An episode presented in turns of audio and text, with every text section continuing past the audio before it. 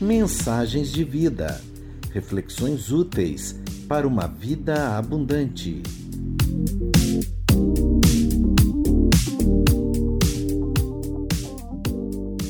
A fé que transforma realidades, baseado na Epístola de Tiago, capítulo 2, pelo pastor Fabiano Pereira. Te convido a abrir comigo a palavra do Senhor no livro de Tiago, a epístola de Tiago, no capítulo 2. Nós vamos ler alguns versículos que falam justamente sobre fé. Tiago 2, a partir do verso 14. Essa foi a passagem base da minha primeira pregação quando eu tinha 14 anos de idade, num curso de hermenêutica que foi oferecido lá na minha igreja, lá no interior do Rio Grande do Sul. E aí, como parte integrante do curso, nós tínhamos que preparar uma meditação e caiu no sorteio justamente essa passagem para mim. Eu digo, gente, tanta passagem que podia ter caído, vai cair justamente uma passagem tão polêmica como essa de Tiago. Eu lembro que acho que eu tinha 15 minutos, eu preguei em 5. Metade dos 5 foi lendo a passagem. Então, em dois minutos e meio, eu acabei entregando a mensagem, porque eu tremia mais, eu nunca segurei tanto um púlpito como daquela vez, porque eu segurei ele o tempo todo. Na verdade, ele me segurou em pé, né? Mas é uma passagem que me acompanha desde então e que é muito significativa por diversos motivos. Nós vamos ler juntos e depois vamos meditar juntos. Tiago 2, a partir do verso 14, diz assim a palavra do Senhor: Meus irmãos, qual é o proveito se alguém disser que tem fé, mas não tiver obras? Pode acaso semelhante fé salvá-lo? Se um irmão ou uma irmã estiverem carecidos de roupa e necessitados do alimento cotidiano, e qualquer dentre vós lhes disser: Ide em paz, aquecei-vos e fartai-vos, sem contudo lhes dar o necessário para o corpo, qual é o proveito disso? Assim também a fé, se não tiver obras, por si só está morta. Mas alguém dirá: Tu tens fé e eu tenho obras. Mostra-me essa tua fé sem as obras, e eu com as obras te mostrarei a minha fé. Crês tu que Deus é um só? Fazes bem, até os demônios creem e tremem. Queres, pois, ficar certo, ó homem insensato, de que a fé sem obras é inoperante? Não foi por obras que Abraão, nosso pai, foi justificado quando ofereceu sobre o altar o próprio filho Isaque? Vês como a fé operava juntamente com as suas obras. Com efeito, foi pelas obras que a fé se consumou. E se cumpriu a escritura a qual diz: Ora, Abraão creu em Deus e isso lhe foi imputado por justiça e foi chamado amigo de Deus. Verificais que uma pessoa é justificada por obras e não por fé somente. De igual modo, não foi também justificada por obras a meretriz Raabe, quando acolheu os emissários e os fez partir por outro caminho? Porque, assim como o corpo sem espírito é morto, assim também a fé sem obras é morta. Bendito seja o Senhor pela Sua palavra. Tiago, apesar de nós crermos que a Bíblia, né, a palavra de Deus, a autoridade revelada do Senhor, ela é viva e eficaz, a gente sempre fala isso aqui, e ela é extremamente atual, justamente porque ela é viva, ela se atualiza na perspectiva de que ela, através da ação do Espírito Santo de Deus, dá novo sentido para a gente a cada vez que nós lemos. É inegável Tiago seja o mais contemporâneo dos livros, no sentido de que a mensagem de todo o livro, ela se encaixa como uma luva na vida da gente, na vida moderna da gente. E a gente vai entender um pouquinho disso. Tiago, irmão de Jesus, é, tem uma história por si só muito bonita. Tiago não acreditava que o irmão era o Messias, né?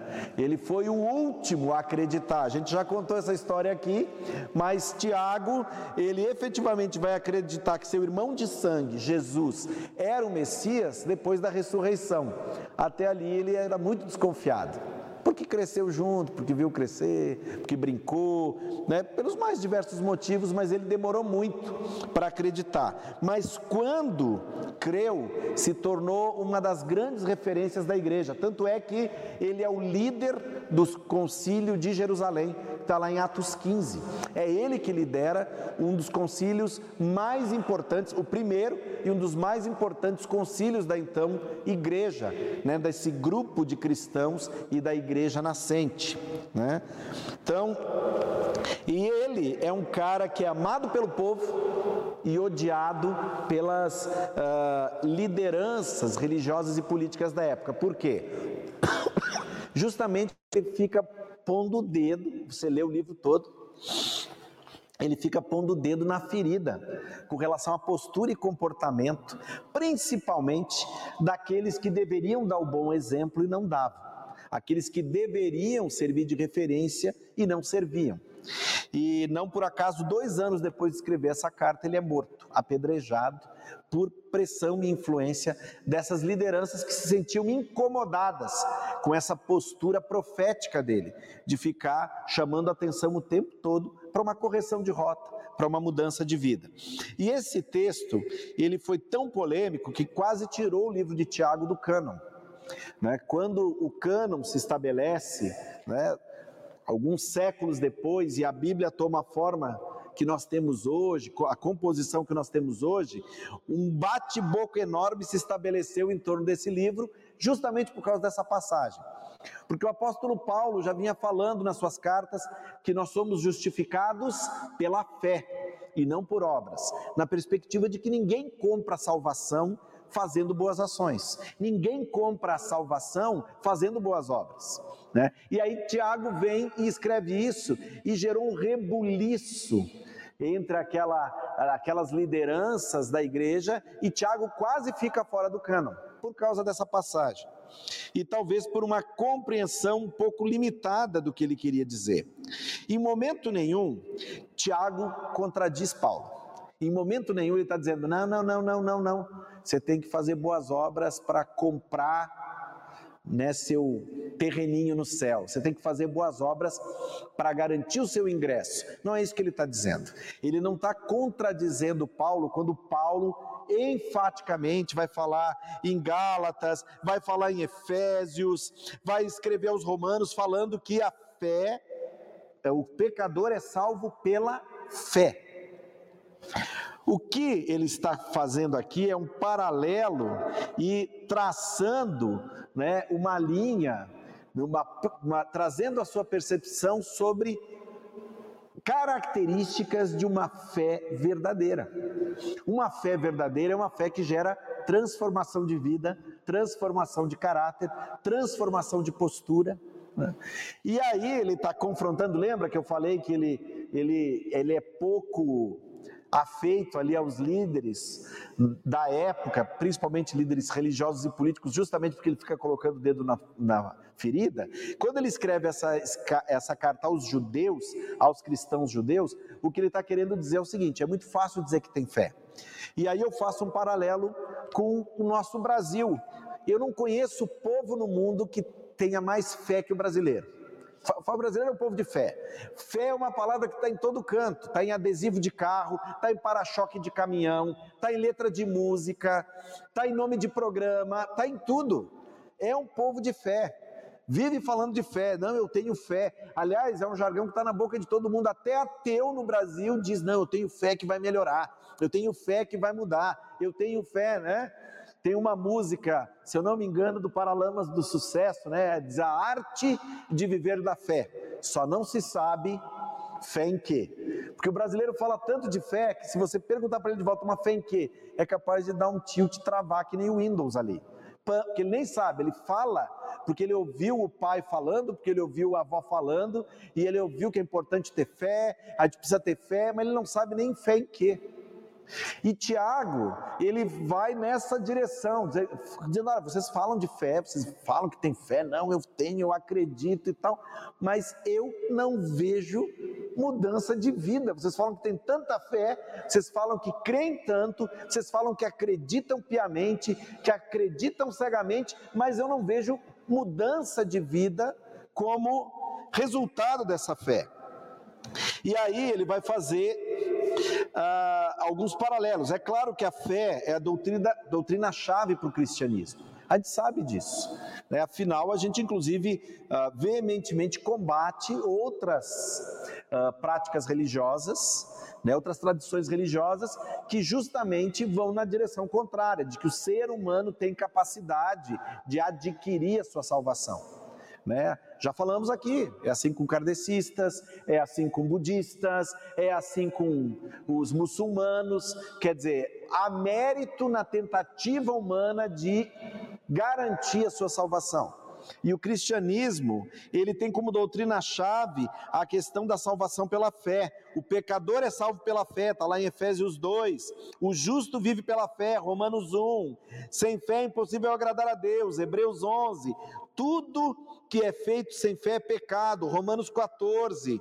Em Hebreus 11, a gente tem aquela galeria maravilhosa, né, dos chamados heróis da fé, em que homens e mulheres que creram em Deus, viveram e morreram pela fé são citados. Fé é a confiança de que a palavra de Deus é verdadeira, não importam as circunstâncias. Mas eu quero analisar com você as características apresentadas por Tiago e que vão diferir uma fé morta de uma fé salvadora. Por que, que ele fala dessa, ele fica fazendo esse embate aí, né? Mostra-me a tua fé sem obras, que eu te mostro as minhas obras como resultado da minha fé. Então vamos primeiro ver o que, que a palavra fala sobre a fé morta, as características de uma fé morta. Primeiro, ela é uma fé que não desemboca em vida santa, né? ela não gera vida santa. É um erro a gente pensar que apenas defender um credo ortodoxo faz de alguém um cristão. Porque o mundo está cheio de intelectuais que conhecem a Bíblia muito mais do que eu e você juntos. Gente que se debruçou sobre as línguas originais, conhece o grego, conhece o hebraico, estudou profundamente a palavra, tem ela na cabeça, é capaz de citar grandes trechos de cor, mas nem por isso vive uma vida santa. São ótimos acadêmicos, profundos conhecedores, grandes cientistas da religião mas que nem por isso foram transformados por essa fé. Muitos, inclusive, conhecem profundamente a palavra, mas sequer acreditam nela de verdade. Ou acreditam de forma seletiva naquilo que interessa, em pequenos trechos, em pequenas passagens, de acordo com a sua conveniência. Compreensão intelectual apenas não é fé salvadora. A fé que não produz vida, que não gera transformação de vida, é uma fé espúria, é uma fé desnecessária, é uma fé inoperante. A fé morta também é uma fé meramente intelectual. É aquela na qual a pessoa ela concorda com algumas verdades, mas não é transformada por elas. A pessoa pode até reconhecer, não, a Bíblia, a palavra de Deus, eu creio nisso, ela é vida para aqueles que, que nela creem, para aqueles que nela confiam e tal, mas não vou caminhar segundo a palavra de Deus. A minha opinião e a minha vontade, ela se sobrepõe àquilo que a palavra fala. E eu não vou me submeter à palavra, e eu não vou me submeter à vontade de Deus escrita na palavra. Por isso, é uma palavra única e exclusivamente intelectual, única e exclusivamente compreendida né, no, no âmbito da razão, mas que não é vivida no coração. E por isso é uma fé que não produz frutos dignos de arrependimento. É uma fé ineficiente, inoperante e que não dá nenhum resultado. Como cristãos, eu e você, nós precisamos ajudar a todos, principalmente aos que professam a mesma fé, está lá em Gálatas 6. E é interessante que Mateus 25 e 1 João 13 vai dizer que nós seremos inclusive julgados por esse critério. Seremos julgados por esse critério. É, mas a palavra não diz que eu sou salvo pela fé? Como é que agora eu vou ser julgado por esse critério? Porque, como a gente comentou no começo, a palavra ela não se contradiz. Se nós nos debruçarmos sobre Mateus 25, 40, sobre 1 João 3, 17 e 18, nós vamos ver que o texto está exatamente confirmando aquilo que Tiago está falando. Uma fé de verdade produz transformação de vida, produz mudança de caráter, de postura, transforma o egoísta em alguém altruísta, transforma aquele que, que não ama ninguém em alguém que ama de forma incondicional, transforma o orgulhoso em humilde transforma o insubordinado em alguém submisso à vontade de Deus. A fé morta também ela é incompleta, né? Como nós lemos aqui o, o verso 22, se de forma, uh, visto que as obras consumam a fé, visto que as obras são a prática, elas são a evidência prática de uma fé operante transformadora, uma fé sem obras, ela é uma fé morta, incompleta. As obras são evidência da fé, nós somos salvos pela fé para as obras. Isso eu acho fantástico. Nós somos salvos pela fé para as obras. Portanto, se não há obras, não há fé. É só discurso, é só papo furado, é só da boca para fora. Uma fé intelectual, inútil, incompleta e morta não salva ninguém.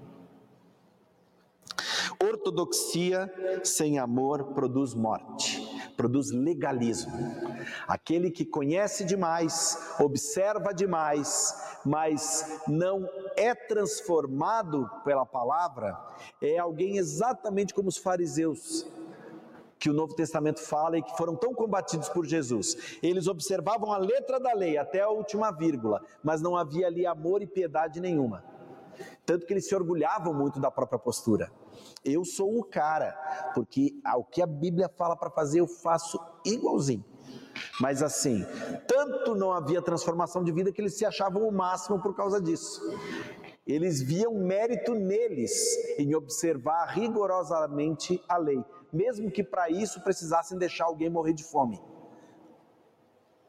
Então, que validade há nisso? Por outro lado, a fé salvadora que nós, nos é apresentada a partir do verso 20, por esse mesmo Tiago, ela pode ser sintetizada em três palavras. Né? O pastor Hernandes Dias Lopes apresenta três expressões que eu gosto muito né, para essa sintetização das três palavras que representam essa fé salvadora, que é conteúdo, concordância e confiança.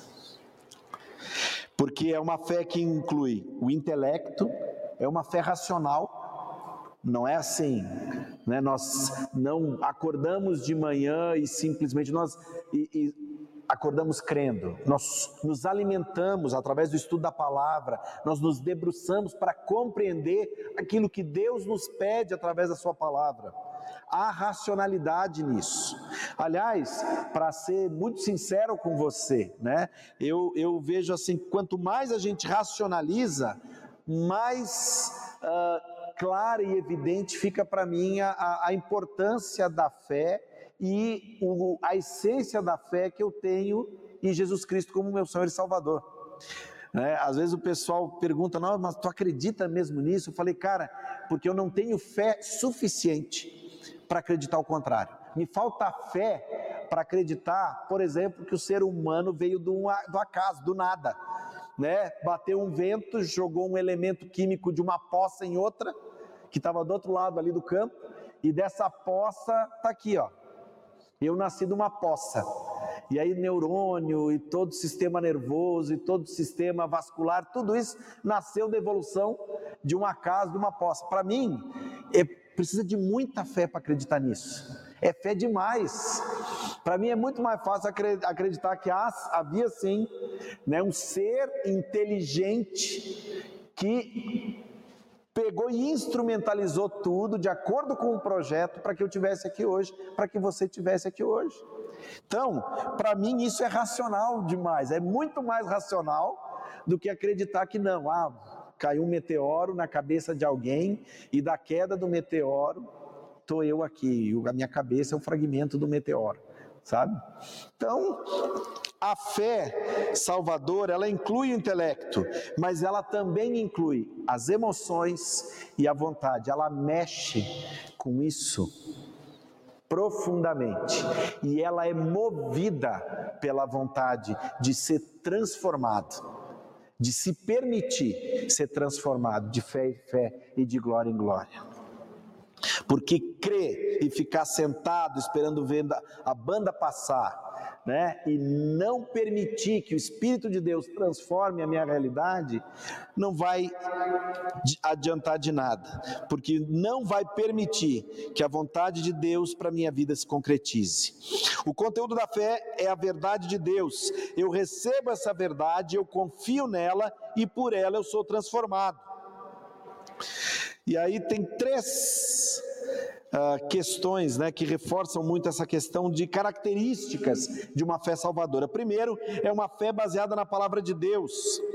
O primeiro elemento da fé é o conteúdo intelectual expresso como doutrinas básicas do cristianismo. E aí contrapõe exatamente aquilo que a música fala. A arte de viver da fé só não se sabe fé em que é não, eu sei no que eu creio, porque eu me debruço e eu estudo, e isso alimenta a minha fé. Isso embasa a minha fé, isso fortalece a minha fé. A fé está baseada em um conjunto de verdades reveladas por Deus através da Sua palavra. A questão não é a fé, mas o objeto da fé. É a fé salvadora, ela envolve todo ser humano. A fé morta toca apenas o intelecto. Mas a fé verdadeira, ela vai atingir não só o intelecto, mas como eu falei, as emoções e também a nossa vontade. Até porque a fé que não toca nas emoções e na vontade é a mesma fé que os demônios têm, que o próprio Tiago fala. Crê, até o diabo crê. Aliás, tem alguém que crê em Deus? É o diabo, porque conhece face a face, viu, conviveu. Esse acredita mas não se submete à vontade dele. Se tem alguém que acredita e que teme, porque na presença do Senhor o diabo treme, é ele. Então ele conhece, ele treme, mas não se submete. E aí ele vem e pega pesado, né? Diz: Ah, que legal, tu acredita? Né? Que legal, até o diabo acredita, e nem por isso o diabo vai para o céu. Aliás, saiu de lá só com a passagem de ida não tem passagem de volta para ele, né? E aí a gente começa a pensar quanta e quanta gente que convive no nosso círculo e que acredita em Deus. Acredito, acredito, ah, acredito, acredito em Deus, acredito, sou devoto. Não, faço as minhas orações do meu jeito, de acordo com a minha vontade, e é isso mesmo, né? Mas na minha vida mando eu. As minhas decisões tomo eu meu estilo de, vida decido eu. Que diferença há de uma postura de fé dessa e a do demônio? Nenhuma. Nenhuma. E aí, infelizmente, o fim de alguém que age dessa forma é o mesmo do capiroto. É o que a palavra diz. Não é o meu desejo, não é a minha declaração, é o que diz a palavra. Porque, mesmo crendo que Ele existe, mesmo crendo que Ele é todo-poderoso, mesmo crendo que Ele tem poder, mesmo crendo que Ele tem a possibilidade, o controle de tudo e a possibilidade de transformar toda e qualquer circunstância, não se submete à vontade dEle. Então, a fé salvadora é uma fé que envolve todo ser humano. A mente entende a verdade, o coração deseja a verdade e a vontade age com base na verdade, o que conduz a minha postura moral e ética de segunda a segunda é essa verdade na qual eu baseio minha fé. Aí sim, é uma fé operante, é uma fé transformadora. É uma fé que conduz à ação. E aí, Tiago, ele cita dois exemplos uh, fantásticos, né? escolhidos. A gente vê aí né, mais uma das muitas provas da inspiração divina da palavra de Deus. Escolhidos a dedo na carta, Tiago vai usar Abraão e Raabe. Abraão, pai Abraão, né? Teve fé, teve fé, conversou com Deus, conversou com Deus. Aí Deus pede o filho dele. Aquele filho que Deus tinha prometido, você ah, gostou, legal, ah, obrigado Deus, o Senhor prometeu, o Senhor cumpriu, glória ao teu nome. Agora eu quero ele de volta. Vai e sacrifica lá. Ele lá em cima lá, né? E aí? E aí, Abraão, tu acredita mesmo que eu sou Deus Todo-Poderoso? Acredito, o Senhor já cumpriu a promessa. Crê mesmo? Crê. Então me dá, filho, aquilo que eu te dei, me dá de volta. Sacrifica no altar. Né? O que, que Abraão fez? Não, Deus. Não, eu acreditei no Senhor até ali, até o cumprimento da promessa. Agora o Senhor está querendo demais. Não. Abraão manifestou, né, para mim, a suprema manifestação da fé dele foi quando ele subiu aquele monte, levando o filho, aqueles gravetos e sem, né, sem um, um, um cordeiro ali para oferecer. Ali ele demonstrou que ele realmente acreditava que não era só conversa fiada. E Raabe, né? Raabe uma meretriz, uma prostituta, né, que vai lá e crê e tanto crê que põe a própria vida em risco. Ela esconde os espias, né, colocando a vida dela em risco, porque se descobrem que ela está escondendo os dois espias lá, os dois espiões do povo de Israel, ela dança e a família toda dela dança, perde a vida, é punida por isso porque é traição. Mas ela creu tanto que aquele Deus, que o Deus daquele povo era o Deus vivo, Deus todo-poderoso, que ela põe a vida em risco, acolhe aqueles homens, dá fuga para aqueles homens e ela pede no final, né? Crendo que aquele Deus, né, pelo qual ela botou a vida em risco, tinha novas oportunidades, tinha uma vontade boa e perfeita para a vida dela que ela pede: olha, só poupa, só te peço que poupe a minha vida e a vida da minha família.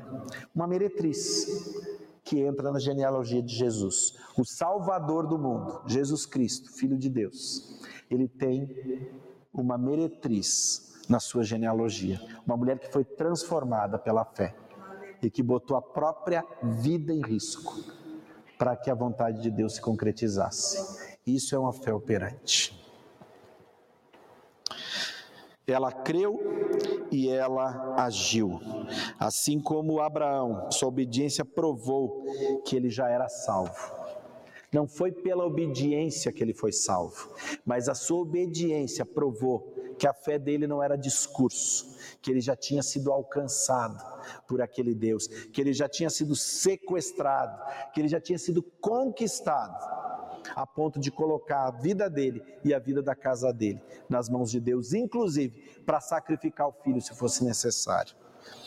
Uma fé que talvez nós não tivéssemos, uma coragem que talvez nós não teríamos se Deus nos pedisse a mesma coisa. Essa é a fé que opera, essa é essa é a graça que opera a fé salvadora. E aí nessa manhã, meditando com você sobre essa palavra que me acompanha há 35 anos quase, né, martelando na minha cabeça, desde aquela noite, uma noite de terça-feira, fria lá em Caxias do Sul, pregando o professor Abedênago, nunca vou esquecer, professor Abedênago, que o nome dele eu levei um ano para né? Tinha, ele não era Abednego, a gente chamava Abednego, não, não, é Abedênago. professor, nosso professor, essa palavra martela na minha cabeça. Né? Que fé é a minha? Que discurso é o meu? E de que forma se revela na prática aquilo que eu afirmo tão veementemente crer? Será que é uma fé que efetivamente produz transformação de vida, que produziu transformação de caráter, que produziu submissão à vontade de Deus? Uma fé que se manifesta na vida prática através dessa postura? ou é só um discurso morto, às vezes eloquente, bonito, às vezes né, adequado para o momento, adequado para o ambiente, mas que não produz transformação. Os heróis da fé da Bíblia, eles viveram uma transformação interna pela fé, que resultou em grandes sinais externos. É gente que foi mudada na mente e no coração e que depois que se deixou ser mudada na mente e no coração, foi usado poderosamente por Deus, inclusive para inspirar a gente que está aqui hoje, tanto tempo depois. O primeiro ato de fé deles foi crer, né? E a partir de, do momento que eles creram, eles se entregaram. E através do, a partir do momento que se entregaram, se deixaram ser transformados para então serem usados. A gente sempre fala isso, né? Que é o Deus que nos chama, ele nos capacita, ele nos envia e ele supre as nossas necessidades. As, se a gente não passar por todas essas etapas, dificilmente a gente vai viver a plenitude da vontade dele para nós.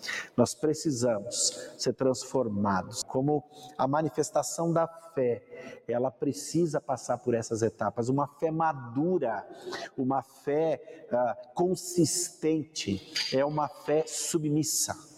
É uma fé que efetivamente nos coloca debaixo da vontade de Deus nos coloca debaixo da orientação dele e nos coloca à disposição para que ele faça em nós e através de nós tudo aquilo que ele quiser. Que essa seja a vontade do nosso coração nessa manhã. Eu acho que muitas vezes a gente se coloca à disposição de Deus para que Ele faça o que Ele quiser, mas a gente quer pular a etapa de que Ele faça em nós o que Ele quer para depois fazer através de nós o que Ele quer. Né? E Ele precisa consertar o vaso antes, para depois transformar esse vaso em vaso de honra, para a glória dele, e não vaso de vergonha. Eu quero ser vaso de honra, mas para isso eu preciso me colocar sujeito, para que ele mude tudo que precisa mudar. E isso é um ato de fé. Porque eu preciso abrir mão das minhas certezas, das minhas convicções, das minhas vontades e dos meus desejos e pela fé crer que a vontade dele é melhor do que a minha e deixar que ele mude completamente o meu interior, para que então ele use o meu exterior para a glória dele. Amém? Mensagens de vida, reflexões úteis para uma vida abundante uma produção do Ministério de Comunicação da Igreja Metodista em Araras, São Paulo, Brasil. Siga os nossos perfis no Instagram, Facebook e YouTube.